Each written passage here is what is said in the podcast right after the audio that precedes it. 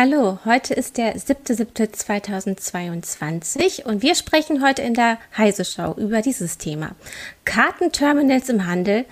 Was war kaputt und was muss sich ändern? Bis gleich. Auth Zero, eine Produkteinheit von Okta, ermöglicht es Organisationen, sicheren Zugang zu jeder Anwendung zu gewähren. Auth Zero ist eine anpassbare Identitätsplattform, die so einfach ist, wie Entwicklungsteams es wünschen und so flexibel, wie sie es brauchen. Auth Zero schützt jeden Monat Milliarden von Anmeldetransaktionen und bietet Komfort, Datenschutz und Sicherheit, damit sich Kunden auf Innovationen konzentrieren können. Weitere Informationen unter auth0.com/de. So, herzlich willkommen zur Heise Show. Heute geht es ein bisschen um ihr Geld und wie wir da rankommen und wie wir damit bezahlen können. Ich habe hier ein kleines Sparschwein, was auch gut gefüllt ist, aber naja, eigentlich geht es um Kartenzahlungen. Mit dabei ist Markus Mons von der CT, der sich mit dem Thema Kartenterminals bezahlen, sicheres Bezahlen äh, beschäftigt. Ich bin Christina Bär aus dem Newsroom von Heise Online und ich werde Markus jetzt einige Fragen stellen. Nämlich unter anderem Ende Mai gab es ein Problem. Menschen standen in, im Einzelhandel an den Kassen, wollten vielleicht ihren Wochenendeinkauf machen. Ein Feiertag stand auch noch vor der Tür und die Kartenzahlung funktionierte nicht. Äh, es wurden teilweise Schilder in den Geschäften aufgestellt, hier bitte nur Barzahlung. Es war ein großes Kuddelmuddel. Die ähm, Kommunikation lief nicht so gut. Also man war meistens wirklich überrascht im Laden und wusste vorher nicht, was, äh, was passieren würde. Und ja, was war daran schuld? Äh, Markus, kannst du uns das genau erklären? Also genau erklären kann ich es offen gestanden nicht, weil ähm, das ist nämlich schon eines der ersten Probleme. Die ähm, Kommunikation, insbesondere zu den Ursachen, war sehr spärlich. Ähm, es gab verschiedene Indizien, was der Grund gewesen sein könnte. Es war von einem Zertifikatsfehler die Rede. Ähm, es war dann aber auch davon die Rede, dass ein Update aufgespielt wurde, was nicht alle bekommen haben. Und die, die es nicht bekommen haben, bei denen ist dann am 24. Mai einfach Schicht am Schacht gewesen. Dann, und zwar am Kartenschacht, wenn man so will. Ähm, und dann ähm, hat der Hersteller sich ähm, Mitte Juni mit einem Statement zu Wort gemeldet, ähm, nämlich Verifone. Ich muss dazu sagen, dass Verifone nicht so besonders gut erreichbar ist für Medienvertreter, ähm, aber sie haben für, die betroff für ihre betroffenen Kunden ähm, eine Meldung veröffentlicht und da hieß es dann, ähm, die Ursache sei gewesen ähm, ein nicht mehr gültiger Zeitstempel. Und das ist natürlich insofern ein Problem, weil natürlich jede Transaktion einen Zeitstempel braucht. Ähm, und äh, ähm, wenn also nicht die genaue Zeit da ist, dann ist auch kein sicherer Verbindungsaufbau möglich.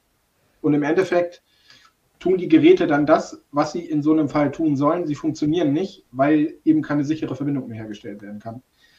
Ähm, insofern also auf der einen Seite ist alles richtig gelaufen und auf der anderen Seite natürlich alles ziemlich in Grütze.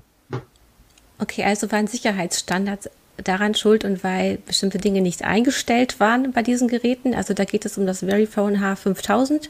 Ja. Äh, jetzt hatte Pascal auch gerade schon einmal ein Statement eingeblendet, das da auf dieser Website äh, von Verifone zu lesen war. Äh, die haben versucht, sich zu erklären, denn es gibt auch gerade so, eine, so ein Spiel der Schuldzuweisung zwischen dem Handelsverband und jetzt Verifone, weil der Handelsverband natürlich sagt, naja, durch diese Aktion äh, wurden Einkäufe nicht getätigt, Leute wurden abgeschreckt. Und ähm, vielleicht kann Pascal das auch nochmal einblenden. Da gab es dann eine genauere Information von Verifone, ähm, die du auch interessant fandest, Markus. Ne? Also ja, die, ähm, die Wortwahl ist, ähm, ist halt interessant. Ähm, auch noch ein bisschen weiter oben heißt es halt, ähm, sozusagen, was nicht die Ursache ist, ist ein fehlerhaftes Software-Update. Äh, sinngemäß.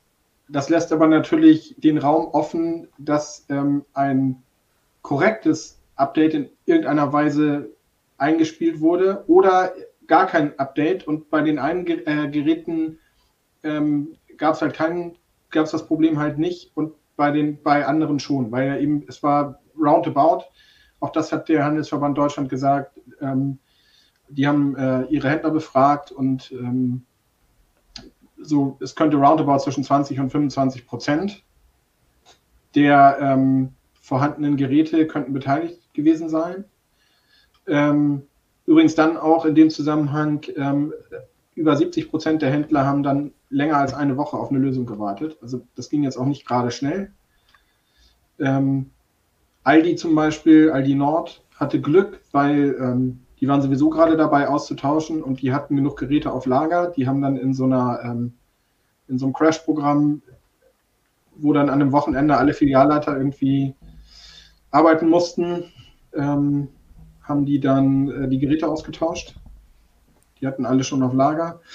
Äh, bei anderen war das halt nicht so. Ähm, ähm, ja, in diesem Fall ähm, es ist halt insofern ein bisschen schwierig, weil ähm, dieses H5000 ist halt ein älteres Gerät, das 2011, glaube ich, auf den Markt gekommen ist, 2012 in Deutschland die Zulassung bekommen hat und ähm, das hardware-seitig mittlerweile so ist, dass es die allerneuesten Sicherheitsstandards eben nicht mehr unterstützt. Ähm, das heißt nicht, dass die Geräte unsicher sind. Die sind immer noch hinreichend sicher. Aber ähm, es kommt natürlich mit zunehmender Zeit wahrscheinlich wäre jetzt auch meine Interpretation einfach zu Problemen. Also Verifone hat das Gerät, keine Ahnung, 2018 oder so abgekündigt und seit 2019 gibt es auch eigentlich keine Software-Updates mehr. Also zumindest keine Funktionsupdates mehr. Sicherheitsupdates schon, Funktionsupdates nicht mehr. Ähm, und ähm, möglicherweise ist bei so einem Sicherheitsupdate irgendwas falsch verteilt worden.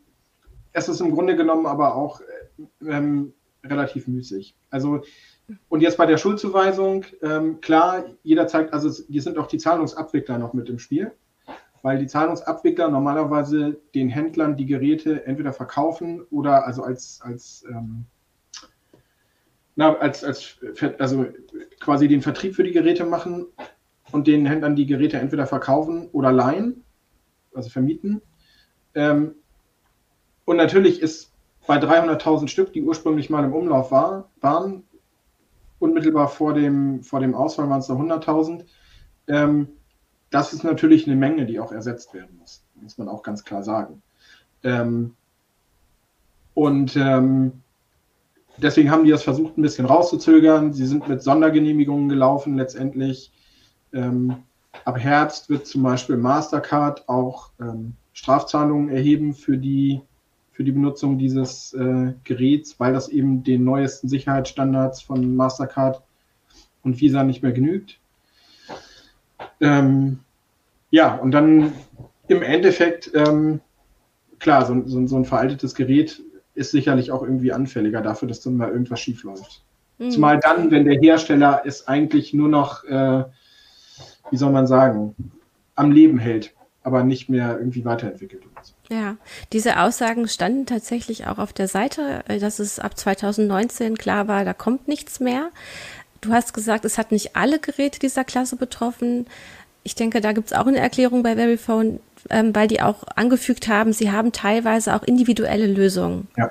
Ähm, das heißt, das ist nicht immer das gleiche System gewesen für alle, ähm, die das genutzt haben, sondern da konnte, man konnte das auch anpassen was mich jetzt interessieren würde, du hast gesagt, da drohen auch äh, Strafzahlungen. Also wenn der Handel sagt, das ist jetzt alles Verifone schuld, kann man ja auch sagen, nee, die haben das so lange rausgezögert, die Geräte zu wechseln. Und jetzt ähm, müß, wäre interessant, warum gerade Mastercard zum Beispiel sagt, es gibt eine Strafzahlung. Also welche Sicherheitsrichtlinie ist für die so wichtig, dass sie sagen, nee, dieses Gerät geht einfach nicht mehr. Das, äh, das kann das nicht. Ja, es gibt eine Sicherheitsrichtlinie, die nennt sich PCI DSS. Ähm, die neueste Variante ist Version 4, wenn ich das richtig im Kopf habe.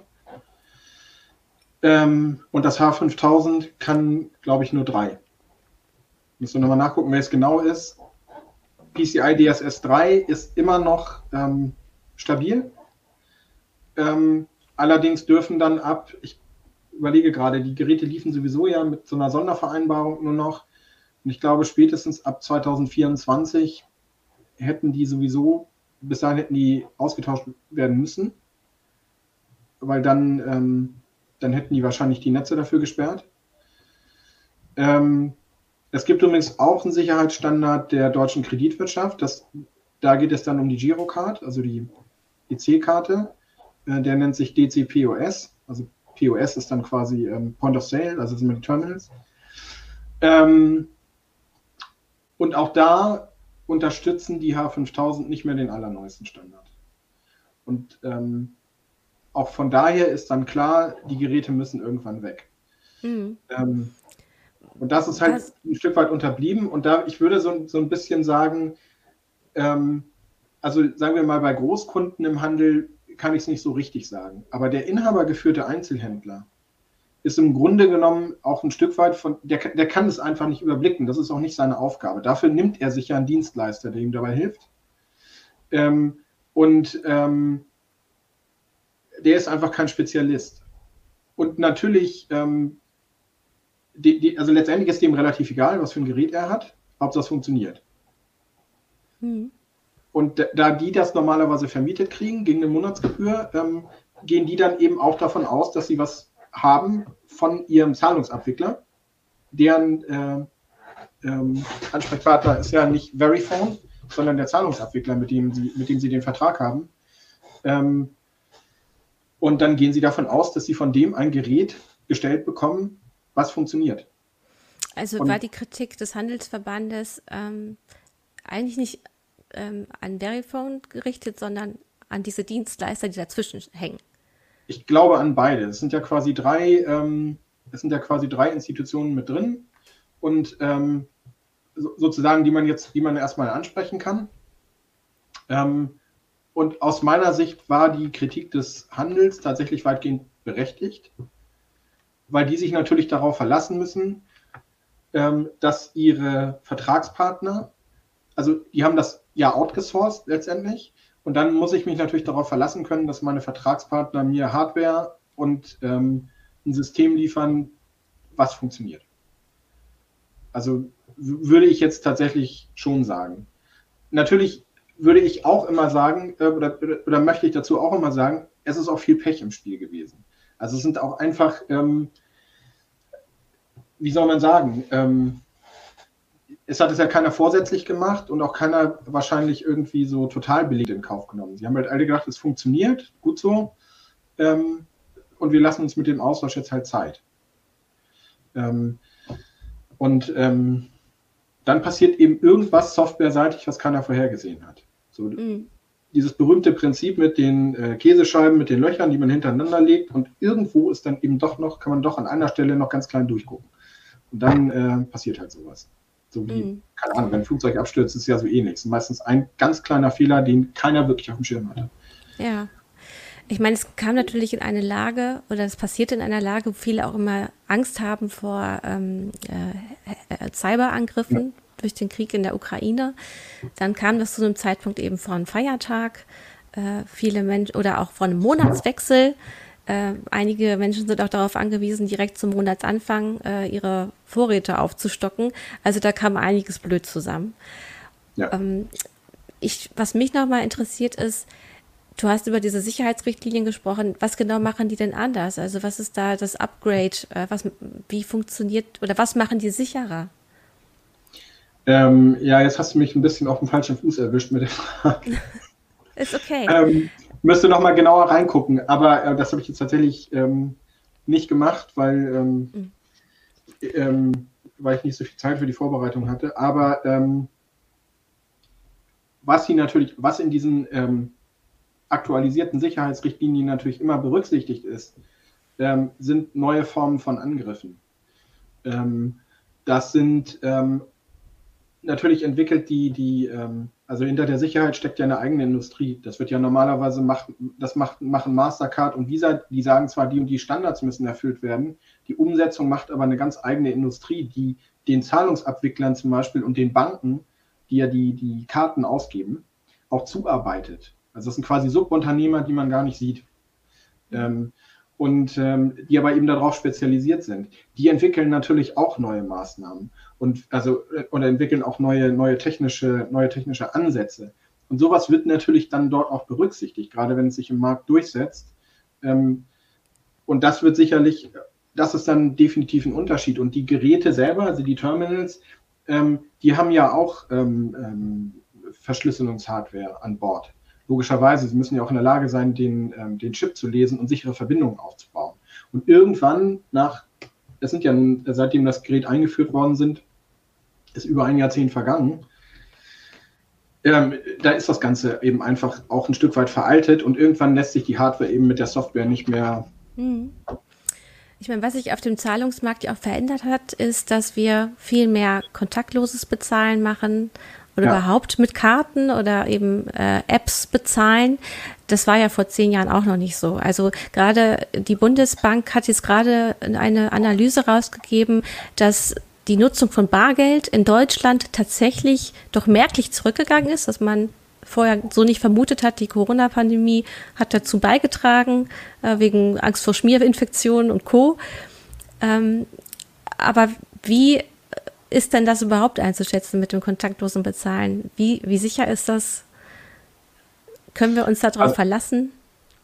Ja, also ich würde sagen im Prinzip schon. Das ist übrigens auch ein, dieses äh, Tap-to-Pay, dieses ähm, ähm, das kontaktlose Bezahlen ist tatsächlich auch was, das klingelt jetzt gerade wieder bei mir, danke für, mhm. für das Stichwort, ähm, was in diese neuen Richtlinien mit eingeflossen ist. Das hat man vorher, ähm, konnte man das mit abdecken, aber so konnte man es jetzt besser sozusagen integrieren. Das spielt auf jeden Fall eine Rolle.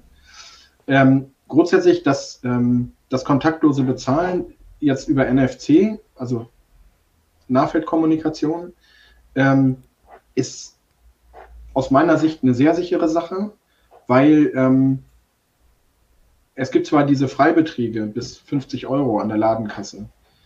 Es muss aber ein Angreifer, wenn er sozusagen an die Karte ran will, muss er bis auf weniger als vier Zentimeter drankommen, damit überhaupt irgendwas passiert. Selbst wenn er das Signal verstärkt und äh, wird er immer noch Probleme haben, weil er dann normalerweise nicht nur eine Karte erfasst. Allein wenn ich mehrere im Portemonnaie habe, können sich die Signale schon gegenseitig stören ähm, wenn jemand in der U-Bahn anfängt, da irgendwie rumzunesteln an den Taschen, der muss ja auch genau den Punkt treffen. Das fällt auf. Also so doof ist kein Krimineller, sag ich immer, sondern Kriminelle, die ziehen dir das ganze Portemonnaie aus der Tasche. Aber das haben die früher eben auch gemacht, zu Bargeldzeiten. Also da ändert sich jetzt nicht so viel dran. Ähm, ich würde sagen, im Grundsatz ist das sicher, genauso wie übrigens Zahlverfahren per QR-Code oder ähm, das sind ja noch die Alternativen, die sind auch sicher. Also PayPal hat ja so eine QR-Code-Lösung, gerade mit dynamischen QR-Codes. Dann gibt es Blue Code, was zum Beispiel bei Rossmann zum Einsatz kommt. Die sind jetzt in, in, im Zuge dessen auch ganz schnell vorgeprescht und haben gesagt, so hier, wir haben eine ganz tolle Lösung, die davon unabhängig ist. Ja, okay, aber ähm, die sind halt nicht, äh, haben halt keine so große Verbreitung im Markt. Ne? Kannst du das erklären, was Blue Code macht? Blue, bei Blue Code, ähm, das ist eigentlich eine relativ einfache Sache. Ich kann mal meinen mein Handy nebenbei aktivieren. Also Blue Code erzeugt einen ähm, Moment. Blue Code erzeugt so ein, weiß nicht, ob man das sieht, so ein ERN-Code. Also ja. so, ein, so ein Barcode. Den scannt äh, jemand an der Ladenkasse ab. Ähm, und ähm, und dann ähm, wird das Ganze per Lastschrift abgebucht. Okay. Das kommt und eigentlich aus Österreich. keinen extra Chip dafür. Also man hat es einfach auf dem Bildschirm genau. und du hast nicht die, den.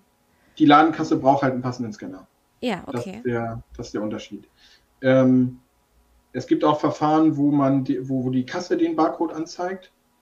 Ähm, und äh, ich das mit dem Handy abscanne, mit der Handykamera. In, in irgendeiner App. Das gibt zum Beispiel Supermarkt-Apps, die so funktionieren. Ähm, da gibt es schon verschiedene Verfahren. Die sind ein bisschen weniger anfällig. In dem Fall, ähm, also für solche Ausfälle, weil die nicht ganz so eine komplexe Hardware brauchen. Ähm, mhm. Aber auf der anderen Seite, ähm, also ähm, Revolutionen gibt es eigentlich normalerweise nicht, dass jetzt über Nacht sich das alles verändert, was sich eingespielt hat. Deswegen ähm, sehe ich für die jetzt auch eher so ein, bislang jedenfalls erstmal eher so eine Randrolle im, Mhm, so eine Nische, die sie das, bei Rossmann haben. Ja, genau. Also da kann man das ausprobieren. Es gibt noch ein paar andere Händler, die das auch nehmen, also eher kleine dann. Ähm, aber es ist ganz interessant, das einfach mal mhm. zu versuchen. Im Zusammenhang mit den Karten habe ich jetzt äh, eine Frage. Es gibt ja extra Portemonnaies, die NFC ja. schützen sollen. Ist das dann Humbug? Ist das so ein bisschen Homöopathie? Das ist, ähm, das wirkt. Also ähm, okay. technisch wirkt das. Also gar keine Frage. Wenn man das macht, ähm, dann ist man komplett auf der sicheren Seite. Allerdings kosten diese Portemonnaies ja immer einen Aufpreis. Und mhm. sobald ich zwei oder mehr Karten habe, also zum Beispiel hat mein Personalausweis auch NFC. Ich habe auch noch wahrscheinlich auch noch andere Karten, die NFC. Meine Gesundheitskarte, die neueste Generation der Gesundheitskarten, hat auch einen NFC-Chip drin. Ähm, ich habe auch nicht nur eine Bankkarte, also ich habe allein, wenn ich eine Girocard und eine Kreditkarte, haben beide NFC, die Signale überlagern sich dann und dann können die Kartenlesegeräte oft damit gar nichts anfangen. Ähm, aber na klar, also wenn man sich damit sicherer fühlt, ich kann das total nachvollziehen, dann lohnt sich auch so ein Portemonnaie oder so eine, so eine Schutzhülle, in die man die Karte mhm. dann reinschiebt. Ja, aber interessant, dass du das einmal auch aufgeklärt hast, weil ich glaube, da haben viele Menschen Fragen oder sind unsicher, na, ist, bringt das jetzt wirklich was? Warum? Äh, was ich macht verstehe das, das auch total, weil da gab es dann auch ähm, Medienberichterstattung, ähm, bei der ich mich aber gefragt habe, wie realistisch ist das? Also ich mhm. glaube, das war irgendwie SWR oder so, großer freier Platz, jemand steht an der Würstchenbude und da schleicht sich jemand von hinten an mit so einem Gerät und äh, hält das an die Gesäßtasche. Und da, wo ich mir ja. dann auch denke, ja gut, also so doof wäre jetzt, glaube ich, kein, äh, kein Taschendieb, ne? Ja, da muss man vielleicht so Weihnachtsmarkt, äh, wo alle eng stehen oder so. Aber jetzt nehme ich eine Frage aus dem Publikum rein, weil das ist ja hier eine Live-Sendung. Wir freuen uns, wenn ihr mitmacht. Georg fragt, warum kann man nicht am Geldautomaten kontaktlos Geld abheben? Ähm, technisch ist das möglich ich glaube, das ist eine Kostenfrage für die Banken, die Geldautomaten umzurüsten. Also es ist eigentlich eine ganz, ganz simple Sache. Also es gab ja auch schon Ansätze dafür, ähm, das zu machen, aber ähm, ich, ich, weiß es ehrlich gesagt nicht. Ich vermute, das ist eine Kostenfrage und dafür braucht man eine neue Generation von Geldautomaten. Mhm. Und dieses ganze System wird sowieso, also die bauen ja auch eher ab, als dass sie zubauen bei den Automaten. Ähm, ich glaube, das, ich weiß nicht, was so ein Geldautomat kostet, aber es dürfte nicht ja. wenig sein. Hier schreibt gerade Kräuterhexer, in Österreich gibt es viele kontakt kontaktlose Geldautomaten, also dann hat es wahrscheinlich mit Bestandsgeräten zu tun, die nicht ausgetauscht werden. Ja. Ähm, weil ja auch Dizi sagt das auch, bei meiner Hausbank geht das. Und hier haben auch einige geschrieben, dass sie mit diesen Geldtaschen die, die Signale äh, abschirmen, ähm, dass das funktionieren soll. Jetzt gibt es hier auch natürlich noch immer einen Hinweis, warum sprechen wir noch von EC-Karten? Warum, oder warum sollten wir es nicht tun? Und was, mit was bezahlen wir eigentlich momentan bei den also Terminals? Sich, wir bezahlen mit der, also entweder mit der Girocard. Die Giro, also die hieß früher EC-Karte.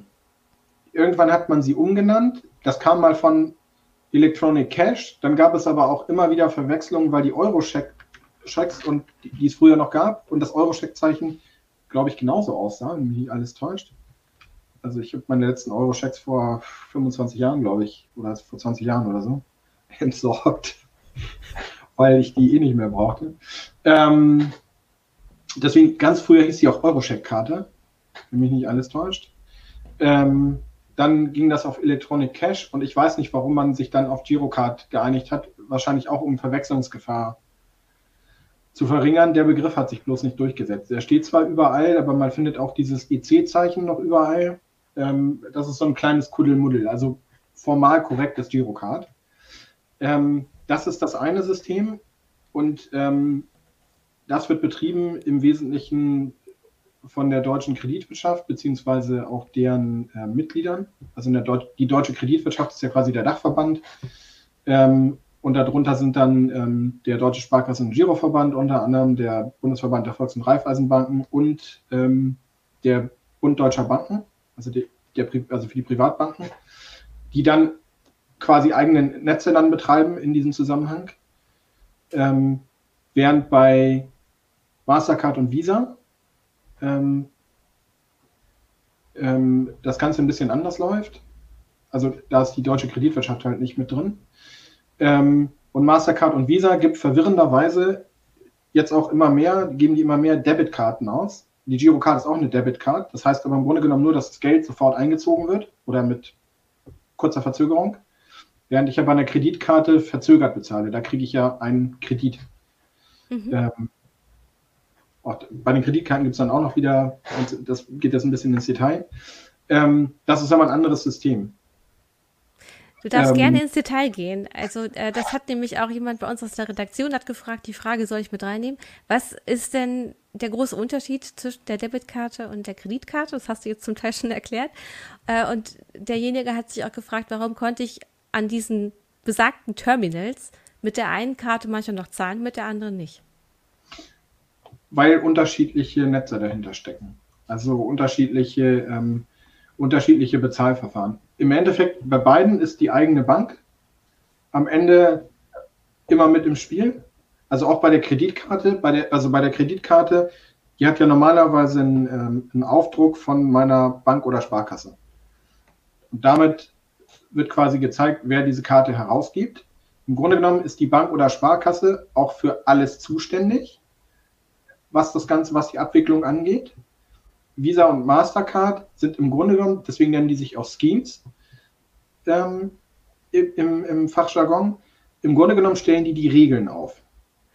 Die liefern auch Sachen zu, also es ist jetzt nicht so, also zum Beispiel im Sicherheitsbereich, außerdem, was die auch übernehmen, ist, ähm, anhand der Kreditkartennummer ähm, übernehmen die das sogenannte Routing, das heißt, die leiten die, ähm, die leiten die Anfrage dann an die richtige Bank weiter. Ähm, wenn man irgendwo bezahlt, ähm, aber im Grunde genommen sind die eher im Hintergrund tätig und dafür nehmen sie aber dann Provision. Also mhm. sogenannte Fees und da sind die auch sehr kreativ, sich da passende Sachen auszudenken. Also eine Kreditkartenzahlung ist für einen Händler nicht billig, muss man immer wissen. Und überhaupt die, die Zahlungen mit Visa und Mastercard sind relativ teuer. Ähm, das Einzige, was mal gedeckelt worden ist im Rahmen der EU, waren die, ähm, die sogenannten Interchange Fees. Das ist aber das, was die Banken bekommen. Mhm. Also dafür, dass sie das abwickeln vom Händler. Das ist gedeckelt worden auf 0,3 bei Prozent oder Basispunkte bei, ähm, nee, Prozentpunkte bei ähm, Kreditkarten und 0,2 bei Debitkarten. Was aber Visa und Mastercard noch oben drauf schlagen, ist ein ganz anderes Thema. Mhm. Ähm, auf jeden Fall in dem Zusammenhang ähm, ähm, haben die quasi ein eigenes Netz, aber im Endeffekt gibt deine Bank die die Karte rausgegeben hat, die Zahlung frei oder eben nicht. Ähm, aber es ist ein anderes Netz. Das ist im Grunde genommen mit anderen Regeln, also leicht mhm. veränderten Regeln. Es gibt auch Standards, die sind gleich. Zum Beispiel benutzen beide den EMV-Standard, was die, ähm, unter anderem was die Sicherheit angeht. Also für die Chips, die ja. auf den Karten sind. Pass auf, wir gucken dann jetzt gleich mal auf Variables, weil da hat jetzt auch schon jemand geschrieben, er benutzt einen Ring, um zu bezahlen. Jetzt machen wir aber erst einmal kurz Werbung. Auth0, eine Produkteinheit von Okta, ermöglicht es Organisationen, sicheren Zugang zu jeder Anwendung zu gewähren. Auth0 ist eine anpassbare Identitätsplattform, die so einfach ist, wie Entwicklungsteams es wünschen und so flexibel, wie sie es brauchen.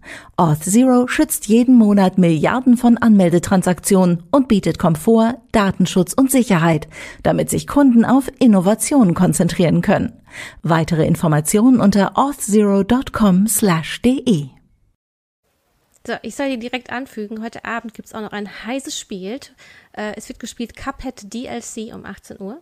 Also wenn ihr nachher noch mal reingucken wollt, da passiert wieder was bei Heise.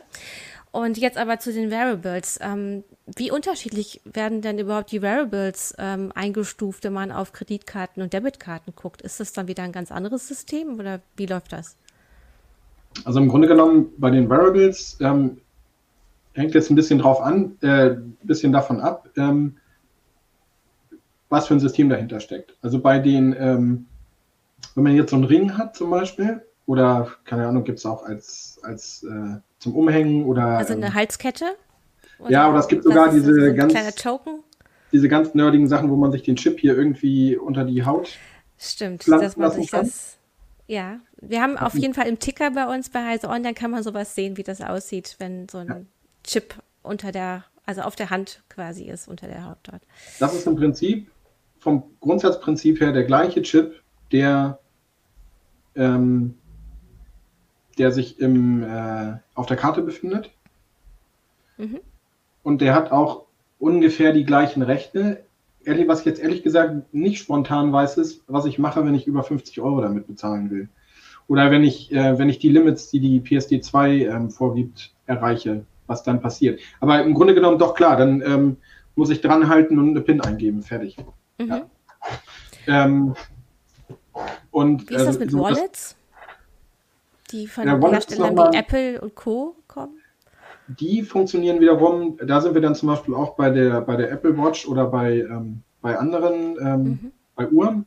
Die haben genauso wie die Handys ja keinen Bezahlchip drin, sondern eben den NFC-Chip und idealerweise, so wie das iPhone oder auch die, die, die ganzen neueren Geräte von Samsung oder auch andere, haben die noch ein, Hardware, also einen entsprechenden äh, Krypto-Chip drin, der jetzt nicht nur fürs Bezahlen ist, aber generell. Ähm, auch wenn sie den nicht unbedingt brauchen, weil man es emulieren kann. Ähm, und die funktionieren dann ähm, etwas anders, aber eben auch über diese NFC-Brücke quasi. Und die müssen auch diese ganzen Sicherheitsstandards einhalten, die ja. für alle anderen ja. Anbieter gelten. Und das ist aber zum Beispiel auch ein Verfahren, was sehr sicher ist. Es ist sogar sicherer, also jetzt mit dem Handy jetzt über NFC zu bezahlen oder mit einem ähm, mit einer Uhr. Ähm, aber insbesondere mit dem Handy, das ist sicherer, als einfach die Karte zu nehmen. Weil ähm, bei der Einrichtung auf dem Handy, in, in, in der, äh, im Wallet, ähm, wird eine eigene ähm, neue Kreditkartennummer, ein Token, mhm. gebildet. Ähm, und die geht nur mit diesem Gerät und nur fürs Bezahlen an der Kasse. Damit kann ich nicht online einkaufen, gar nichts. Also, und ähm, ich muss das Handy vorher entsperren. Ist auch noch so ein Punkt. Also ich kann das Ding auch nicht benutzen, um, äh, oder in der Regel auch nicht benutzen, um irgendwie 20 Euro zu bezahlen, sondern ich muss das mhm. Handy halt vorher entsperren.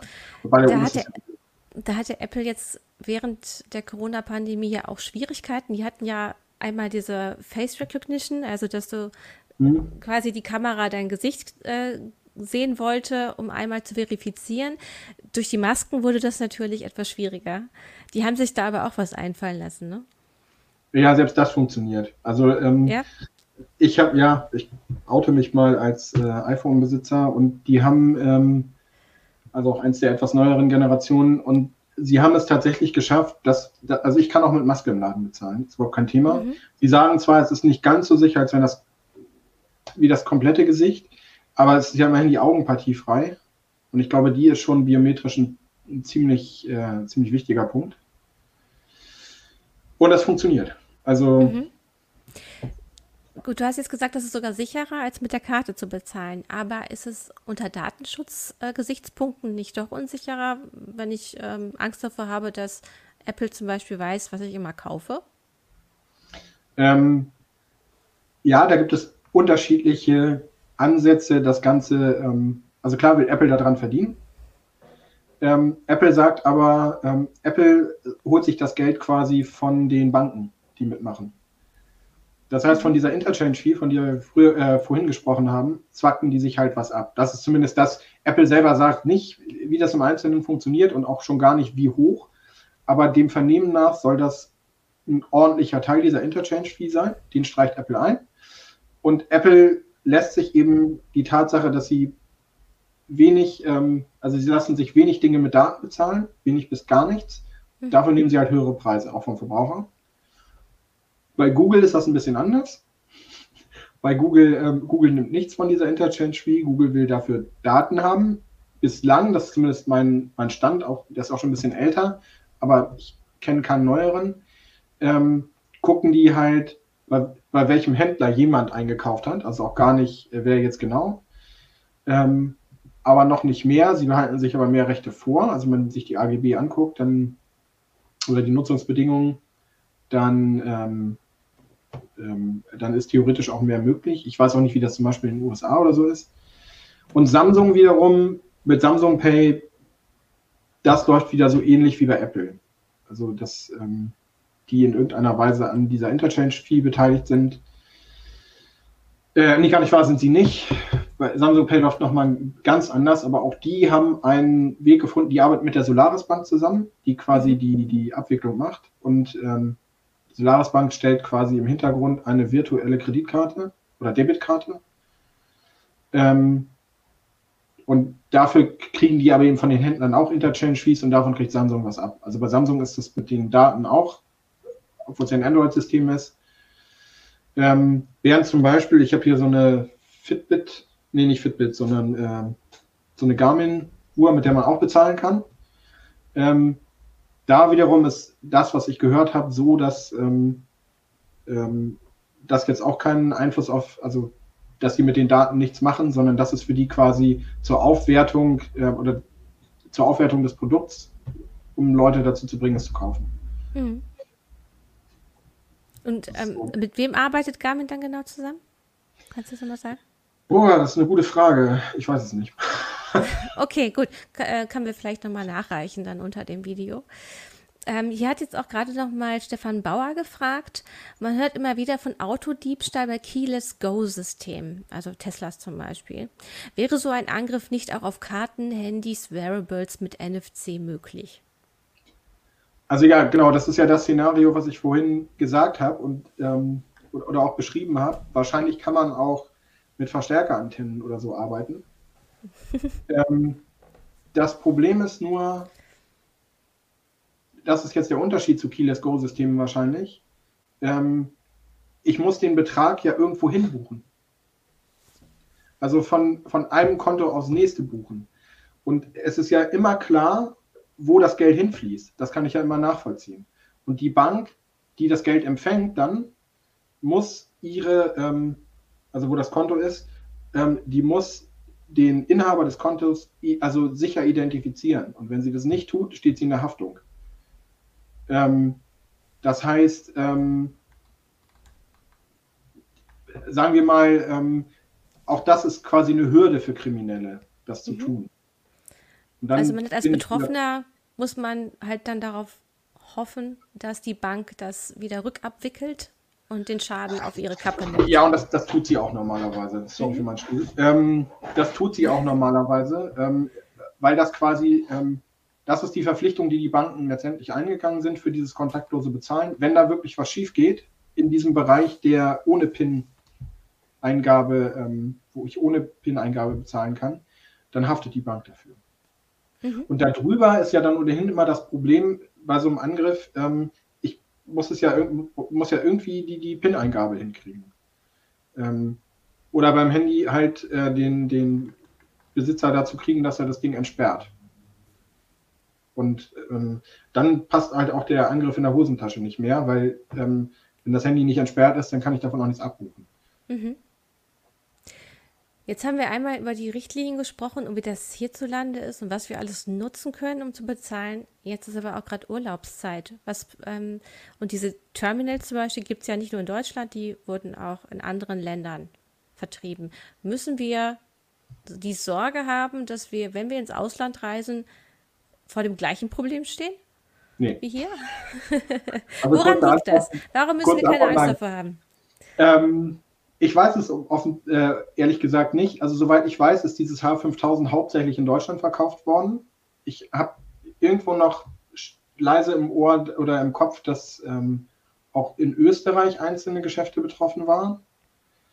Ähm, ich glaube aber, dass, ähm, oder nach meinen Informationen ähm, ist dieses Gerät im Ausland auch längst ausgetauscht. Also, mhm. Also, nur im deutschsprachigen Raum haben wir noch mit H5000 gearbeitet.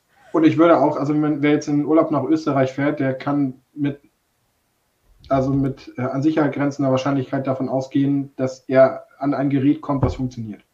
Mhm. Da sind die irgendwie, was die Österreicher ja zum Beispiel nicht auf dem Gerät haben, ist, das, ist die Girocard. Ne? Das außer vielleicht in Grenznähe könnte es, könnte es sein, dass Einzelne das haben, aber ähm, oder dass, dass, es das da gibt, aber ähm, grundsätzlich haben die Österreicher die Girocard, das Girocard-System gar nicht damit drauf. Das ist übrigens auch noch so ein Punkt, der, der mir gerade bei dem Thema einfällt. Ähm, ob das jetzt vollständig behoben ist, das war eine interessante Beobachtung, die ich gestern gemacht habe. Da habe ich nämlich beim Rossmann dann bewusst mal mit äh, ähm, versucht, weil mein Rossmann hat so ein H5000 äh, dort mhm. zu bezahlen und ich wurde wieder auf äh, die, äh, die Lastschrift zurückgeworfen.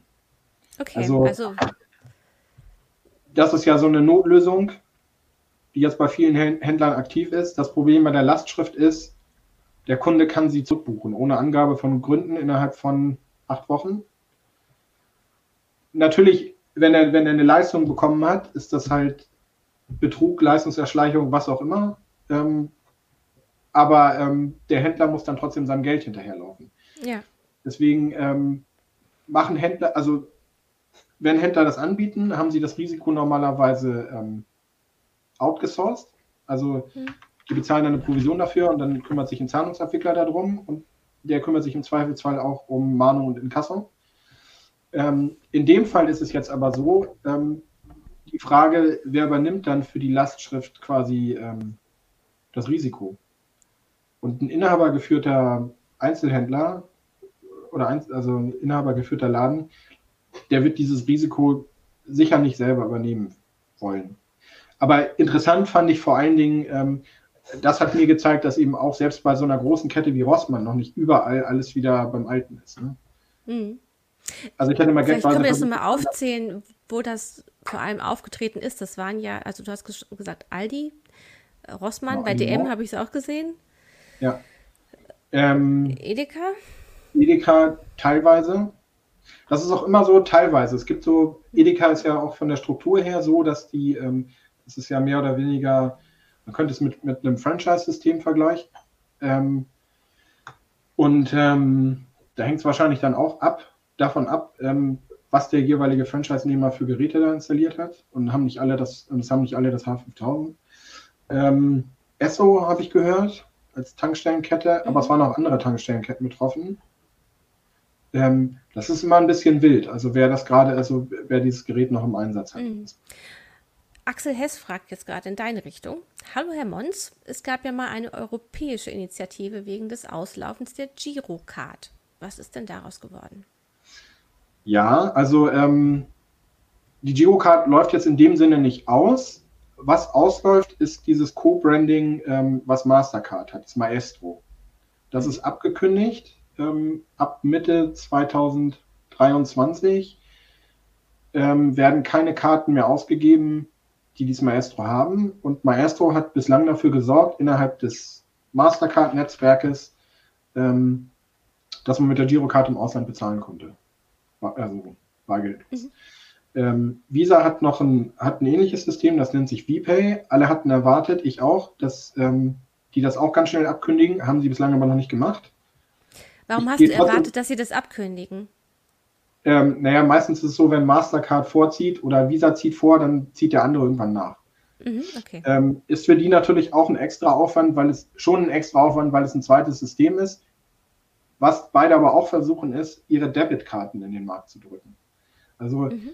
die haben, also die Debitkarten von Visa und Mastercard sind in Deutschland halt ganz, ganz wenig verbreitet, weil die, verbrei weil die wichtigste Debitkarte ist einfach die Girocard. Und die wollen versuchen, ähm, der Girocard Marktanteile abzunehmen. Und eine wunderbare Lösung ist natürlich zu sagen, ähm, den Banken dann eben auch anzubieten, naja, ihr könnt auch eine reine G äh, Debitcard von uns anbieten. Das machen ja auch gerade Direktbanken, machen das ja teilweise. Wenn man jetzt Comdirect oder DKB oder so anguckt, ähm, dann bieten die als Standardprodukt dir eine, äh, eine Debitcard an von Visa oder Mastercard. Ähm, und ähm, damit haben die versucht, das oder wollen die das wahrscheinlich, also wollen die Girocard tatsächlich auch direkt angreifen. Ähm, es gibt gerade im Grunde genommen zwei Initiativen, eine europäische Lösung zu finden. Das eine ist die European Payments Initiative. Ähm, die haben so ein bisschen das Problem, die waren an den Start gegangen und wollten eine Karten- und eine Wallet-Lösung entwickeln ähm, und waren dazu im vergangenen oder vorvergangenen Jahr an den Start gegangen mit ähm, ungefähr 30 Banken und zwei großen Zahlungsabwicklern. Ähm, nach und nach sind immer mehr Banken, ab, also Banken abgesprungen, jetzt im letzten Herbst, ähm, auch in Deutschland. Und äh, unter anderem in Deutschland der, ähm, ähm, die Genossenschaftsbanken, also der Genossenschaftsbankenverband. Das war ein ziemlich wichtiger Block für Deutschland. Ähm, jetzt verfolgen die die Strategie, eine Wallet-Lösung draus zu machen, also die Karte zu streichen ähm, eigentlich sollte ähm, im Juni spätestens eine Entscheidung darüber fallen, ob die Banken das neue Konzept unterstützen. Ich habe da noch nichts gehört, was daraus wird. Ähm, keine Ahnung. Ich würde es mir wünschen, dass sowas kommt, weil man dann ein bisschen unabhängiger ist von den Amerikanern. Ähm, mhm. Aber. Weil die Kreditkartensysteme eben von dort kommen. Genau. Und weil im Grunde genommen, also das hat ganz verschiedene Gründe, weshalb es gut ist. Einmal gibt es eine Konkurrenzsituation, was sich auf die Preise auswirkt, weil man muss immer dazu sagen, die Gebühren, die die Händler nehmen oder die die Händler bezahlen müssen, die legen die in ihre Preiskalkulation um. Also im Endeffekt bezahle ich das eben doch mit. Ich sehe es nur nicht als, ähm, als Verbraucher. Und das andere ist ähm, natürlich auch ein geopolitisches Argument. Also man hat das jetzt bei SWIFT und Russland gesehen. Mhm. Russland hat ja echt Probleme im Außenhandel, weil ähm, viele Banken halt in diesem SWIFT-System, was, was die internationalen ähm, Überweisungen angeht, gesperrt sind, ähm, das nicht mehr nutzen dürfen. Ähm, und genauso könnte einem amerikanischen Präsidenten morgens im Bad eine Kachel auf den Kopf fallen und er sagt, ähm, so, und ich möchte jetzt, dass innerhalb der EU, ähm, also beschließt das, also da gibt es ja dann irgendwelche Möglichkeiten, dass Visa und Mastercard zum Beispiel ähm, das nicht mehr innerhalb der EU anbieten dürfen. Mhm. Und dann stehen wir so ein bisschen da. Wir haben zwar eigentlich Systeme, die das auffangen könnten mit ähm, SEPA, mhm. eigentlich. Ähm, und SEPA hat ja auch eine Echtzeitkomponente. Die wird nur bislang kaum genutzt. Und darauf sollte EPI zum Beispiel aufsetzen. Es gibt noch einen zweiten Ansatz. Es gibt in verschiedenen europäischen Ländern ähm, mobile Bezahlsysteme. Ähm, Was also fassen wir da Blue Code wäre zum Beispiel eins davon. Okay. Ähm, Blue Code funktioniert aber eben nur bei Händlern. Und dann gibt es andere Systeme, also vielleicht haben wir Zuschauer aus der Schweiz dabei, die würden mir wahrscheinlich sofort Twint reinrufen. Ähm, Twint funktioniert eben nicht nur bei Händlern, sondern auch zwischen äh, einzelnen Personen kann ich mir da Geld hin und her schicken. Der ist in der Schweiz total beliebt, total eingespielt. Ähm, eine super Geschichte. Ich habe das, ähm, so ein ähnliches System hat mir vor einem Monat auf einer Messe ähm, ähm, ein Däne vorgestellt. Das ist Mobile Pay in Dänemark. Das funktioniert, sagen wir mal, ähnlich. Da kann man über die Handynummer des, äh, des Empfängers im Grunde genommen sich ruckzuck Geld hin und her schicken. Ähm, und ähm, diese ähm, Unternehmen oder Organisationen haben einen europäischen Verband gegründet, die EMPSA, äh, European Mobile Payment, keine Ahnung. Ähm, und was deren Ziel unter anderem ist, ist, dass sie, ähm, was sie erreichen wollen, ist, dass die Systeme untereinander kompatibel werden, also über ein Routing. Also mhm. die fangen jetzt gerade an, mal, mal gucken, wer schneller ist und wer es besser am Ende besser macht, aber die wollen jetzt so ein bisschen EPI links überholen. Mhm. Ähm, und äh, ähm, was jetzt zum Beispiel passiert, ist, dass Mobile Pay aus Dänemark, die fusionieren gerade mit Wips aus Norwegen. Ähm, und die, ähm, also Twint zum Beispiel und Blue Code und ähm, in Italien gibt es eine Lösung, die nennt sich Bancomat Pay. Ähm, die stellen auch gerade eine Interoperabilität her dass ich also mit Twint auch in Österreich oder Italien bezahlen kann. Ähm, und mal sehen. Aber das wäre dann tatsächlich auch eine Lösung, die, ähm, dafür brauche ich dann eben ein Smartphone. Das ist der Nachteil, aber ähm, das funktioniert dann auch unabhängig von Visa und Mastercard. Ja, okay, also das ist so ein innereuropäisches äh, System aufgebaut wird, auch aus ja. kleinen Lösungen vielleicht. Andreas Seberjang hat jetzt noch eine recht interessante Frage gestellt. Ähm, wie schaut es denn mit asiatischen Karten aus? Ähm, JCB war ja mal mit zwei Karten Österreich und glaube ich Spanien. Die sind aber plötzlich komplett verschwunden. Warum schaffen die es nicht hierher? Ich, da muss ich leider passen. Ich weiß es nicht. Also ich mhm. Äh, könnte ich nur spekulieren. Ich, ich weiß es, um ehrlich zu sein, nicht. Aber ähm, ähm, also JCB ist ja ähm, Japan und dann gibt es China Union Pay. Ähm, die werden schon in, in, bestimmte Läden nehmen die halt an. Ähm, die müssen nur hier irgendeine Möglichkeit finden, die Karten rauszugeben. Also man sieht das ja schon bei American Express. Die gibt es hier, die Karten. Die werden aber längst nicht überall angenommen, weil American Express noch mal ein bisschen teurer ist für Händler. Ähm, American Express gibt die Karten in, zumindest in Deutschland auch selber raus und ähm, China Union und ähm, JCB müssten halt hier auch ein, entsprechendes Netz aufbauen. Entweder hier selber Niederlassungen und dann müssen sie aber mit den bestehenden konkurrieren. Mhm. Ähm, und ich glaube, bei Banken kriegen die sowieso keinen Fuß in die Tür, die dann für die die Karten rausgeben. Und dann lassen sie es ganz. Aber dafür gibt es halt viele Händler, die es annehmen, da wo viele Touristen unterwegs sind. Okay, also hier ist auch eine Systemabschottung zu sehen, zum Teil. Ähm, hier gibt es noch mal eine Frage, ähm, die kam etwas früher von SMNTR. Bei uns außerhalb der Großstadt gibt es immer noch viele Läden, die gar keine Kartenzahlung anbieten. Ist das so teuer für die Inhaber oder woran kann das liegen? Du hast es zum Teil schon gesagt, aber sag es bitte ja, also mal. kostet die Inhaber was? Ähm, es gibt einen ganzen Mix von Gründen, weshalb Inhaber das dann ungerne machen.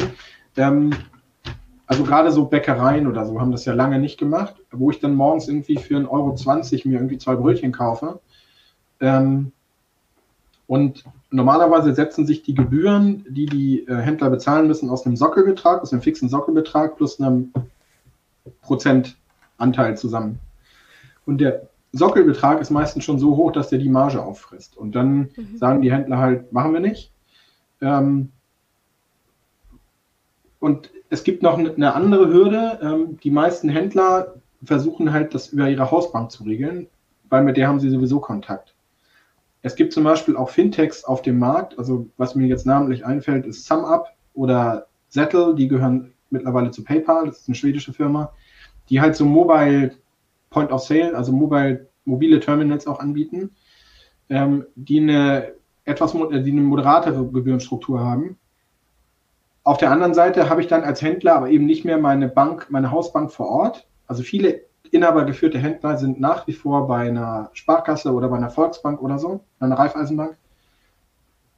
Ähm, oder zumindest in einer Bank, die eine Filiale vor Ort hat, damit sie im Zweifelsfall einen Ansprechpartner haben. Ähm, das kostet sie ein bisschen mehr. Ähm, aber dann sagen die eben auch, ähm, entweder machen es gar nicht oder ähm, Kartenzahlung erst ab 20 Euro. Also mein, mhm. meine, zwei meiner Lieblingsläden hier, Inhaber geführt in der Umgebung, ähm, die, ähm, die einen nehmen ab 10 Euro und die anderen ab 20. Ist für die eben einfach eine, eine Kalkulationsfrage. Ich kann das nachvollziehen. Es gibt auch Leute, die das total doof finden, die sozusagen äh, aus Prinzip mit Karte bezahlen wollen. Die auch ähm, gleich rufen Steuerhinterziehung, ne? Also das ja, oder wie auch immer. Also, landet. Mhm. Genau, aber ich, da, da denke ich immer, ähm, also ich verstehe die Händler an der Stelle. Ähm, und ehrlich gesagt, wenn mein, ähm, äh, wenn mein Feinkostladen mir eine Top-Qualität anbietet, dann ist mir das sowas von Latte, ob ich das mit der Karte oder bar bezahle. Okay, mhm. bei denen kann ich sogar anschreiben lassen, ich gerade nichts dabei habe, aber das ist nochmal ein anderes Kapitel. Aber ähm, das ist mir dann ehrlich gesagt wirklich egal. Dann würde ich das haben, also dann, dann ist mir die Qualität halt entscheidend und nicht, wie ich da bezahlen kann. Mhm. Ja. Das ist jetzt aber meine persönliche Sichtweise. Ne? Ja, klar, natürlich. So, ich gucke gerade nämlich nochmal in die Kommentare. Also was ich ähm, sehr wichtig fand, was du ja gesagt hast, oder dieses Problem, was es im Mai gab und was sich teilweise noch zieht, liegt an veralteten Geräten, die eigentlich so langsam den Markt verlassen müssten, die nicht, äh, wo ein Zeitstempel fehlte, ja. äh, um die ähm, Zahlung zu verifizieren. Äh, das hat mit dem Sicherheitssystem nicht äh, gepasst. Und in, du hast auch gesagt, die Zahlungswege, die wir haben mit Variables, ähm, NFC und Co., sind eigentlich ziemlich sicher, sogar sicherer, ja. als wenn ich die Karte so benutze. Das ist ja eigentlich schon eine gute Nachricht. ich würde auch generell sagen, ähm, elektronisches Bezahlen, übrigens auch im Internet. Also im Internet kommt mit, äh, äh, mit Social Engineering, also mit Phishing und diesen ganzen Sachen. Das ist im Internet auch immer das eigentliche Problem. Also, dass wirklich Systeme technisch angegriffen werden, ähm, höre ich so gut wie nie. Und bei der Girocard kann ich noch dazu sagen, also da habe ich verlässliche Aussagen zugefunden, der Chip auf der Girocard ist noch nie geknackt worden. Jedenfalls, die Girocard wird ja alle vier Jahre ausgetauscht, der Chip wird auch weiterentwickelt. Mhm. Ähm, aber eine Chip-Generation, die noch am Markt ist, in der Girocard, ist noch nie geknackt, also noch nie technisch geknackt worden. Das ist noch nicht passiert. Mhm. Das, äh, das ist eine schöne Nachricht bei den vielen schlechten Nachrichten, die wir oft hören. Genau. Ähm, ja, ich, ich meine, wir beobachten das natürlich weiter. Bei uns im Ticker findet ihr auch immer wieder was dazu. Ähm, einige haben sich ja auch darüber geärgert, dass es so eine schlechte Kommunikationspolitik gab. Ne? Haben sich gefragt, warum wird nicht groß kommuniziert, äh, dass wir ein Problem haben mit Zahlungen gerade. Da gibt es aber keine Verpflichtung, ne, Markus? Nee, da gibt es keine Verpflichtung. Ich weiß auch noch nicht mal, inwieweit, ich glaube zwar, der Vorfall ist grundsätzlich meldepflichtig. Ähm, ich weiß aber gar nicht genau, wer dann melden muss. Ob die, wahrscheinlich die Zahlungsabwickler als, als mhm. Dienstleister müssen ähm, das dann, aber wie gesagt, ich lege nicht die Hand dafür ins Feuer, müssen das dann an die BaFin oder an die Bundesbank melden. Ähm, die aber wiederum sind jetzt nicht verpflichtet, da eine große öffentliche Erklärung rauszugeben. Mhm. Ähm, ja, also kommunikativ war das Ganze schwierig und ähm, der Informationsfluss war halt einfach also selbst ja, für uns. Ja, hat viele Menschen frustriert zurückgelassen. Ja, ja. Und ja gut, auch. wir werden es, genau, also wir werden auf jeden Fall weiter darauf gucken. Ich äh, da ist gesagt, erstmal danke, Markus. Ähm, und ja, jetzt hier mit einem dem Oldschool Zahlungsmittel Sparschwein sagen wir jetzt Tschüss. Genau, Oldschool und Neuschool, da ist nämlich, Markus hat gerade sein Handy ins äh, Bild gehalten. Wir wünschen euch alle eine sehr, sehr schöne Woche ähm, und äh, hoffentlich habt ihr in eurer Nähe überhaupt noch ähm, äh, wie heißen denn, äh, Lädchen, wo ihr Geld abheben könnt. Äh, hier schreiben nämlich auch einige, das geht ja gar nicht mehr. Ich muss sowieso alles mit Karte machen. Vor Ort gibt es ja, nichts mehr. Ich glaube, noch mal so ein bisschen im Namen der, also ich habe gestern mit einem Inhaber geführten Einzelhändler telefoniert, bei dem noch nicht, äh, das noch nicht umgestellt war. Und da kann ich nur sagen, ähm, liebe Zahlungsdienstleister, kommt in die Pötte, weil ähm, das ist für diese Händler echt frustrierend und ihr verliert die als Kunden. Ja, und für uns ist es auch doof, wenn ja. wir an der Kasse stehen. Genau. Supi. So, dann aber sagen wir mal Tschüss. Tschüss. Macht's gut alle.